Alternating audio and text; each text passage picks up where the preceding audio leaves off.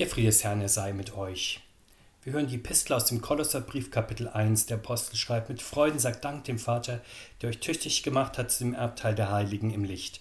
Er hat uns errettet von der Macht der Finsternis und hat uns versetzt in das Reich seines lieben Sohnes, indem wir die Erlösung haben, nämlich die Vergebung der Sünden.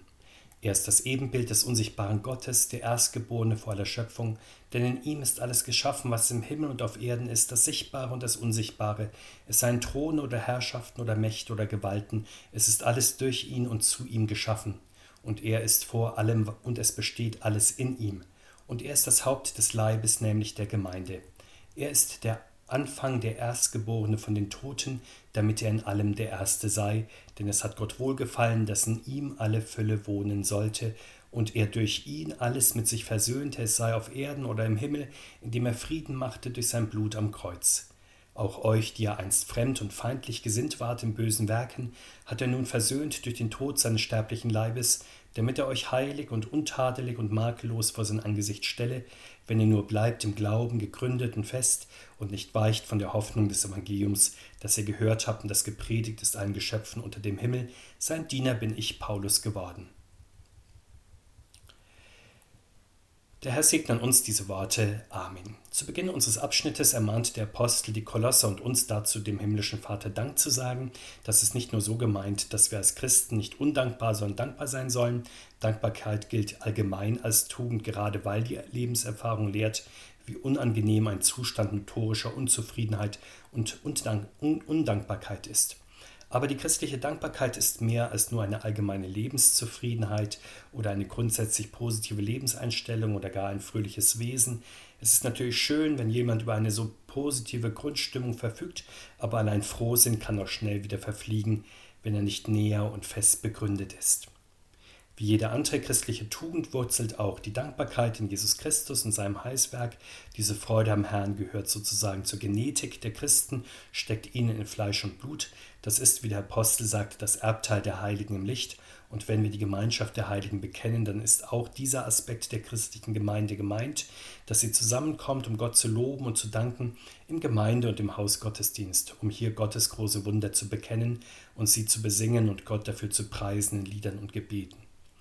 Wir können sagen, der Dank und das Gotteslob im Gottesdienst, das ist das besondere Erbteil der Christen, das ist das spezifische Erbe, das sie in dieser Zeit pflegen. Sicher, sie strecken sich auch aus nach dem himmlischen Erbe, aber in der Welt besteht ihre Besonderheit darin, dass sie im Gottesdienst das Wort Gottes hören und dann Gott danken, im Singen, ihn anbieten.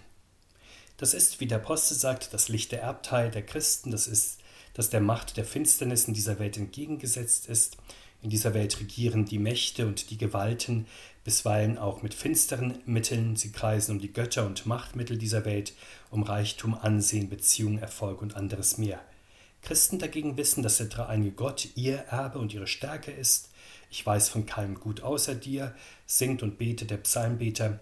Der Herr ist mein Gut und mein Teil, du erhältst mir mein Erbteil. Der Christus ist ihr schönes Erbteil, das sie alle Zeit vor Augen haben, also nicht das Land Kanaan oder ein anderes irdisches Paradies ist das Wunderland, in dem Christen einkehren, sondern Jesus Christus. Bei ihm schöpfen Christen Kraft in der Mühe und Zerstreuung ihrer Tage, ihrer Wochen und Jahre. Zu seinem Reich gehören sie ja seit ihrer Taufe. Mit ihm haben sie in seinem Reich, in der Kirche beständige Gemeinschaft. Das ist vor allem natürlich im Gottesdienst der Fall. Schon in der Taufe hat Christus sie freigekauft von der Macht der Finsternis. Das aber geschieht immer und immer wieder, wenn der Herr die Seinen aus der Welt und ihren Verwicklungen zieht und ihnen ihre Sünden vergibt, sodass sie nicht länger in den Abhängigkeiten, Unfreiheiten, Sklavereien dieser Welt stehen müssen.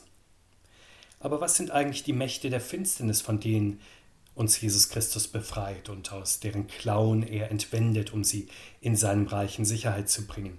Nach dem Zeugnis der Heiligen Schrift sind das Sünde, Tod, Welt und Teufel, das sind die Verderbensmächte, die Menschen immer wieder in Abhängigkeiten ja zu Fall bringen.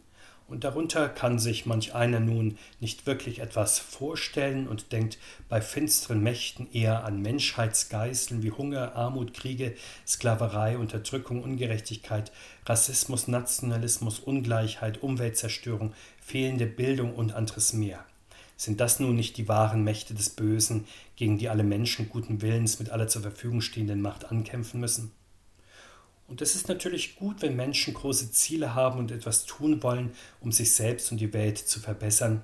Doch gerade wenn wir besonders idealistisch und eifrig großen Zielen nachjagen, besteht die Gefahr, dass wir meinen, den Kampf gegen die Mächte der Finsternis selbst gewinnen zu können. Leider wird daraus dann leicht auch die Kraft, die zwar das Gute, ja das Allerbeste will, aber dann leider das Böse schafft, wenn der Kampf um das Gute etwa dazu führt, dass andere, die nicht oder nicht entschlossen genug mitmachen, dann ausgeschlossen, ja geächtet werden. Wie kommt das dazu? Der Mensch, der sich auch in seinem Kampf für das Gute in den Mittelpunkt stellt, vergisst leicht den, der allein wirksam für die Erlösung des Menschen streiten kann, das ist Jesus Christus.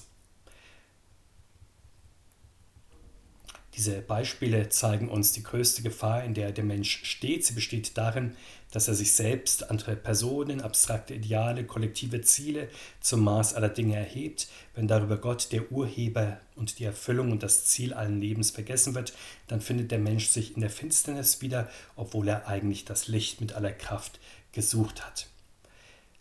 Gott sei Dank möchte Jesus Christus uns aus dieser Finsternis retten, indem er in sein Reich, in die Kirche beruft. Hier befreit er aus den Verstrickungen dieser Welt und vergibt Schuld. Er sendet die Christen beschenkt mit seinem Heiligen Geist als neue Menschen dann wieder in ihren Alltag zurück, damit sie mit ihm und für ihn leben in den Berufungen und Diensten ihres Lebens. Der Apostel beschreibt uns nun Jesus Christus, der in jeder Hinsicht der Erste und Größte ist und deshalb auch das Maß aller Dinge dieser Welt, auch unseres persönlichen Lebens. Oberster Maßstab ist also nicht jeder einzelne Mensch selbst, der sich selbst genügt oder sich und die eigene Weltschau als Mittelpunkt des Universums erachtet und alles durch die eigene Brille sieht und beurteilt. Die Mitte, Mittelpunkt des Universums ist vielmehr der Gottessohn Jesus Christus. Und der Apostel preist nun mit Bedacht ihn, Christus, in hymnischer Weise über alle Dinge.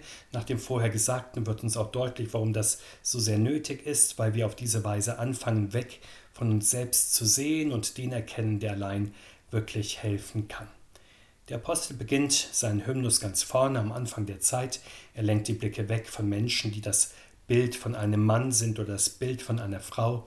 Er zeigt uns Jesus Christus, der das Ebenbild des Vaters ist. Der Vater ist die Norm, an der sich der Sohn misst. Als ebenbildliche Geschöpfe Gottes sollen wir uns an diesem Bild Gottes messen, das Jesus Christus ist. Das ist die ultimative Bezugsgröße, an der zu orientieren uns gut tut. Jesus Christus ist der erstgeborene Sohn Gottes, einen zweiten wie ihn gibt es nicht. Er ist ja zugleich der einziggeborene, der einzig leibliche Sohn Gottes, aber durch ihn dürfen wir nachgeborene Gotteskinder sein. Er zeigt uns, wie wir als liebe Gotteskinder leben und reden sollen und können. Weiter hält der Apostel fest, dass Jesus Christus der Schöpfungsmittler ist. In ihm ist alles geschaffen, sowohl das Sichtbare als auch das Unsichtbare. Auch alle Mächte und Gewalten sind durch ihn und zu ihm hingeschaffen. Selbst viele Menschen, die an Gott glauben, stellen sich die Erschaffung des Universums und unserer Welt als eine sozusagen neutrale Schöpfung vor. Demnach hat Gott die Welt sozusagen einmal hingesetzt und seitdem läuft sie und läuft sie und läuft. Oder man sagt, dass Gott im Urknall nur sozusagen auf den Auslöser gedrückt habe und seitdem entwickle sich die Welt so, wie die Astronomie und die Biologie die Entstehung des Alls unserer Welt und des Lebens beschreiben. Wir merken, wie bei diesen Erklärungen Gott sozusagen aus der Welt herausgehalten wird. Er wird mehr oder weniger an den Rand der Theorie gesetzt, wo er das Weltbild nicht gefährden kann. Nach dem christlichen Weltbild allerdings geht es umgekehrt darum, Gott in seiner Welt zu lassen, weil alles durch ihn und zu ihm hin gemacht ist. Mehr noch, es gilt im Glauben anzunehmen und zu verstehen, dass das nicht nur Gott als überlegene Energie oder alles durchwaltender Geist war oder als Lebensprinzip, sondern dass alles durch Jesus Christus geschaffen ist und durch das Wort Gottes. Der Apostel konkretisiert das alles, damit ist das All mit seinem Sonnensystem und Planeten gemeint, nicht allein alles Sichtbare, sondern auch das Unsichtbar, also auch die chemischen und physikalischen Elemente und Kräfte, die der Mensch nicht sieht. Ausdrücklich nennt der Apostel dann zudem die Throne, Herrschaften, Mächte und Gewalten. Damit sind nicht allein die unterschiedlichen Staaten und Machtblöcke in Vergangenheit, Gegenwart und Zukunft gemeint, sondern auch die himmlischen Heerscharen, also die Engel in ihrer geheimnisvollen Vielgestalt, durch die Gott seine Herrschaft über das Universum ausübt. Wir entnehmen daraus, dass Jesus Christus das Universum als ein großartiges Machtgefüge geschaffen hat, in dem es weitaus mehr gibt, als wir in dieser Welt sehen, weitaus mehr als Menschen in der Geschichte darstellen, selbst wenn sie weltreiche formen. In der gegliederten Schöpfung Gottes bilden die Menschen zunächst auch nur die unterste Stufe, die Mitte und das Einheitsband aber dieser sorgsam gegliederten Welt ist der Schöpfungsmittler Jesus Christus. Ihn lobt und preist auch das Präfationsgebet der Abendmahlsfeier, wenn es singt, durch ihn, Christus, loben deine Majestät, die Engel beten dich an, die Gewalten, fürchten dich die Mächte, die Himmel und aller Himmelkräfte samt den seligen Seraphim preisen dich mit einhelligem Jubel. Weiter erfahren wir, dass Jesus Christus nicht allein der Schaffer des Alls ist, der alle Fäden in der Hand hat, er ist auch der außerweltliche Ursprung des Alls und der Grund, auf dem alles fußt. Das ist eine höchst spannende Auskunft. Die Astrophysik kann uns nichts darüber sagen, was vor dem Urknall da war, auch nicht, was sein wird, wenn das Universum sich wieder zusammengezogen hat. War am Anfang Materie oder Energie und werden das wiederum die Schlussbausteine sein? Humanwissenschaftler macht dieses materialistische Weltbild zu Recht nervös. Wenn am Anfang und am Ende der Geschichte Materie oder Energie stehen sollen und das auch währenddessen die entscheidenden Größen sind, dann zeigt sich, dass der Mensch mit Seele und Geist in diesem Weltbild nicht wirklich vorkommt, weshalb mancher Philosoph das Universum als eine Entfaltung des Geistes zu denken versucht, um in der Welt auch irgendwie den Menschen unterzubekommen. Aber was ist das eigentlich dann für ein Geist? Das ist doch dann ein unpersönlicher Geist, der sich selbst entwickelt und in unterschiedlichsten Erscheinungsformen niederschlägt. Aber ist das nicht immer noch nur unpersönliche Energie, die dann aber in unterschiedlichen Erscheinungsformen vorkommt, von Menschen bis hin aber auch zu den Pflanzen und Tieren? Der Apostel Paulus gibt uns eine weitaus umfassendere und einfachere Antwort. Ursprung und Grundlage des Universums ist Jesus Christus, der Gottessohn. Jesus ist nicht nur der Schöpfungsmittler, der alle Menschen nach dem Bilde Gottes erschafft, er ist auch das Haupt der christlichen Gemeinde, also die regierende Mitte der Christen, die Quelle des Geistes, die pulsierende Zentrale aller Lebensregungen in der Kirche. So wie er Anfang, Mitte und Ziel der Schöpfung ist, so ist er Anfang, Mitte und Ziel der neuen Schöpfung der Kirche. Er ist der Erste der Auferstehung und teilt in der Kirche die Kräfte und Gaben seiner Auferstehung den Seinen zu. So ist er sowohl in der leiblichen als auch in der geistigen Welt, wie der Apostel sagt, der Erste. Damit ist nicht allein gemeint der Ursprung und das Muster, dem alle Menschen folgen sollen. Damit ist vor allem gesagt, er ist die Quelle, aus der sowohl das natürliche Leben hervorgeht, als auch die Erneuerung im Geist und der neue Mensch der Auferstehung. Das ist eine sehr wesentliche Information, wenn man fragt, woher kommt mir im Leben eigentlich Kraft und Lebenssaft zu? Wo sind die Quellen, aus denen ich mich regenerieren, ja vielleicht sogar über mich hinauswachsen kann? Auf diese Fragen antworten Menschen üblicherweise, das bestimmt sozusagen die eigene physische Konstitution bzw. die innere Lebensuhr. Das ist wie eine Art Vorrat, von dem man so lange zehrt, bis er aufgebraucht ist, beziehungsweise die Mechanik des biologischen Apparates läuft, bis die Grenze der Haltbarkeit dann irgendwann erreicht ist. Sicher, durch gesunde Lebensweise, so sagt man dann weiter, kann man Lebensdauer erhalten, vielleicht sogar etwas verlängern. Werte, Erlebnisse, so meinen dann die meisten Menschen weiter, fügen noch Lebensqualität hinzu. Aber nach diesem Verständnis zehrt der Mensch immer nur vom eigenen Akku, bis er schließlich stirbt, abtreten muss und in seine Bestandteile zerfällt das ist natürlich ein eigenartig isoliertes Verständnis des Lebens, das Menschen auch immer wieder in Verzweiflung stürzt. Ganz anders, wenn wir unser Leben von Jesus Christus her betrachten, von ihm bekommen wir es und er erhält es uns, unser biologisches Leben als Menschen der natürlichen Welt und unser geistliches Leben als Mitglieder der christlichen Gemeinde. Von ihm strömt uns dieses Leben täglich zu, wir zehren sozusagen von ihm, schöpfen aus ihm, am Lebensende birgt er unsere Seele, dass sie in ihm weiterlebt, in der allgemeinen Auferstehung dann vereint er sie mit unserem auferweckten Leib.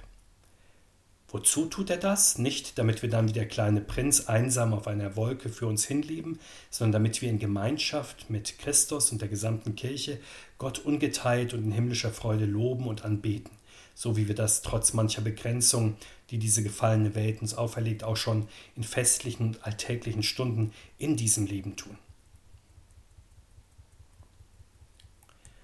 Blicken wir kurz auf den gedanklichen Weg, den der Apostel uns bislang geführt hat. Wir waren ausgegangen davon, dass Jesus Christus uns aus der Macht der Finsternis befreit und geborgen hat in seinem Reich. Er der Anfang, Mitte und Ziel des Universums und der Kirche ist und in dem wir das Leben und die Verheißung der Auferstehung haben. Aber wie kommt das Leben von ihm zu uns? Nun wird unser Blick von den großen kosmischen Zusammenhängen hin auf die Mitte unseres Heißglaubens gelenkt auf den Brennpunkt der Geschichte, das sind Kreuz und Auferstehung von Jesus Christus. Hier wird die Fülle Gottes, die in Jesus Christus wohnt, allen Menschen angeboten. Wir kennen aus unserer Zeit verschiedene Füllhörner, die ausgegossen werden, Wohlstand für alle, Bildung für alle, Ehe für alle, Selbst- und Mitbestimmung für alle, bedingungsloses Grundeinkommen für alle, intaktes Klima für alle, wir merken, dass diese Füllhörner überwiegend materieller Art sind.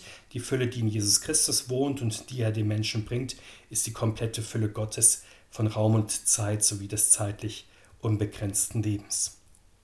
Seine Fülle zielt auf seine Hingabe am Kreuz. Die Fortschrittsgeschichte der menschlichen, besonders der westlichen Zivilisation, wird öfter einmal beschrieben als eine immer höhere Entfaltung persönlicher Freiheitsrechte, die verschiedene Blüten gesehen hat und, so die Erzählung, ihre bislang höchste Vollendung in Nordamerika gefunden hat. Die Geschichte Gottes mit dem Menschen dagegen ist eine Geschichte freiwilliger Hingabe von absoluter Fülle durch den Gottessohn in seinen Tod am Kreuz. Durch sein Blut am Kreuz bietet Christus allen Menschen nun Versöhnung und Frieden an. Sicher, in der Menschheitsgeschichte sind immer wieder auch goldene Friedenszeiten ausgerufen worden. Wir leben Gott sei es gedankt in einer jedenfalls in weiten Teilen der Welt. Die Geschichte aber lehrt leider, dass bei den Menschen eine Friedenszeit auch der Abschnitt zwischen zwei kleineren oder größeren Kriegen ist und der tiefste Grund für diesen beklagenswerten Zustand von unzähligen kleinen, mittleren und großen Konflikten und Schwelbränden liegt ja in der Unversöhntheit des Menschen. Der Mensch, der sich nicht an Gottes Wort und Gebot hält, ist unfriedlich, wirklich befriedet werden kann der einzelne Mensch kann die Menschheit insgesamt nur, wenn sie das Opfer des Herrn Christus annehmen und sich mit Gott versöhnen lassen. Der Apostel erinnert die Kolosser weiter daran, dass sie selbst früher Gott gegenüber fremd und feindlich eingestellt waren und Böses taten, aber Christus hat sie durch seinen Tod mit Gott versöhnt, sodass sie nun heilig, untadelig und makellos vor Gott stehen. Die Heiligkeit und fortschreitende Heiligung ist eine Folge der Versöhnung. Wer durch das Blut Jesu mit Gott versöhnt ist, der ist reingewaschen und geheilt, der steht untadelig und makellos vor Gott. Wir kennen verschiedene Programme zur moralischen Ausrüstung, bisweilen auch moralischen Aufrüstung von Menschen. Manch einer, der es sich leisten kann, optimiert sich mental durch einen Personal Trainer oder durch einen Psychologen. Andere, indem sie dem Zeitgeist mit seinen jeweils angesagten Geboten und Verboten folgen, wieder andere, indem sie ihren Lebensstil gemäß einer Weltanschauung oder Religion gänzlich umkrempeln. Diese sehr unterschiedlichen Ansätze zur moralischen Optimierung des Menschen haben eines gemeinsam. Sie gehen davon aus, dass Menschen sich selbst nachhaltig verbessern können.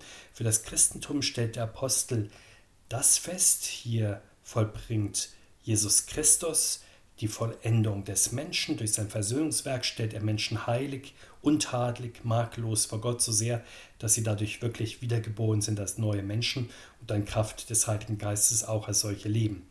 Wenn auch nicht natürlich vollkommen, weil ihnen noch der alte Mensch sozusagen als Klotz am Bein hängt. Doch wenn im Christentum alle Wirksamkeit in der Erneuerung des Menschen von Jesus Christus ausgeht, dann kommt auch alles darauf an, ihn im eigenen Leben tun und machen und zur vollen Entfaltung kommen zu lassen. Dazu ermahnt der Apostel am Ende unseres Abschnitts, wenn er daran erinnert, dass die Kolosser und alle Christen bleiben sollen im Glauben, gegründet und fest im Wort des Evangeliums. Die gute Nachricht haben sie gehört, sie ist allen Geschöpfen gepredigt. Wie ist diese letzte Aussage gemeint, dass das Evangelium allen Menschen verkündigt ist, wirklich bis zu jedem Menschen kommen, war es zu diesem Zeitpunkt noch nicht, ebenso wenig wie das heute bereits der Fall ist. Zunächst einmal hält der Apostel nur fest, dass das Evangelium von Gott her für jedes Geschöpf bestimmt ist. Es ist ja nicht nur eine Botschaft für eine Stadt oder einen Landstrich, ein Volk, einen Kulturraum, sondern in der Tat eine Botschaft für alle Menschenkinder. Und in dieser universellen Ausrichtung ist es schon am ersten Pfingsttag verkündigt worden und seitdem immer und immer wieder. Seit dem ersten Oster- und Pfingstfest geht es nun für alle Menschen darum, im Glauben an Jesus Christus zu bleiben, in ihm tief gegründet zu sein und fest zu werden. Bleiben ist wesentlich, weil man nach der Taufe und Konfirmation leicht wieder vom lebendigen Glauben abkommt. Die tiefe Verwurzelung im Glauben ist nötig, also nicht nur ein eher gewohnheitsmäßiges Christentum, das in Glaubensdingen an der Oberfläche verbleibt und für die zwar die Mitgliedschaft in der Kirche vielleicht feststeht, während die Glaubensinhalte austauschbar sind. Christen sollen, begossen durch das Wort Gottes und den Heiligen Geist, ihre Wurzeln immer tiefer in den guten Boden des Wortes Gottes und der Kirche graben. Geschieht das, so reift der Glaube, der Apostel sagt, er wird fest, sind der Geist und das Herz durch das Wort Gottes gefestigt, so kann nicht mehr jedes Lüftchen des Zeitgeistes, nicht mehr jeder Wind einer Lehre die Christen mehr im Sturm nehmen und umhauen. Es gibt ja sehr verschiedene Pfingstereignisse, in denen Menschen in Begeisterung und Ekstase geraten, bei denen aber leider nicht der Geist Gottes und der Geist dieser Welt am Werk ist. Haben Christen keinen tiefen und guten Glaubensgrund, dann werden sie in diesen Pfingstereignissen dann hin und her gerissen wie ein Blatt im Wind, oder sie hinken dann nach beiden Seiten. Das ist geistlich ein durchaus trauriger und ungewisser Zustand, der das Gewissen sehr verwirrt. Umgekehrt kann der gut gegründete Glaube letztlich nur den Kopf schütteln über die lauen Lüftchen von Lehre, die immer wieder die Gemüter erregen und sich selbst in ruhigem Seelenfrieden seines Gottes freuen. Das ist nicht nur dann das Motto, die Gedanken sind frei, auch wenn sonst nichts frei ist, sondern das ist dann die Freiheit des Glaubens in schöner Gemeinschaft mit allen Geschöpfen weltweit, die das Wort des Herrn Jesus annehmen. So bitten wir, dass der Herr uns und seiner ganzen Kirche ein gesegnetes Himmelfahrts- und Pfingstfest bereite. Amen.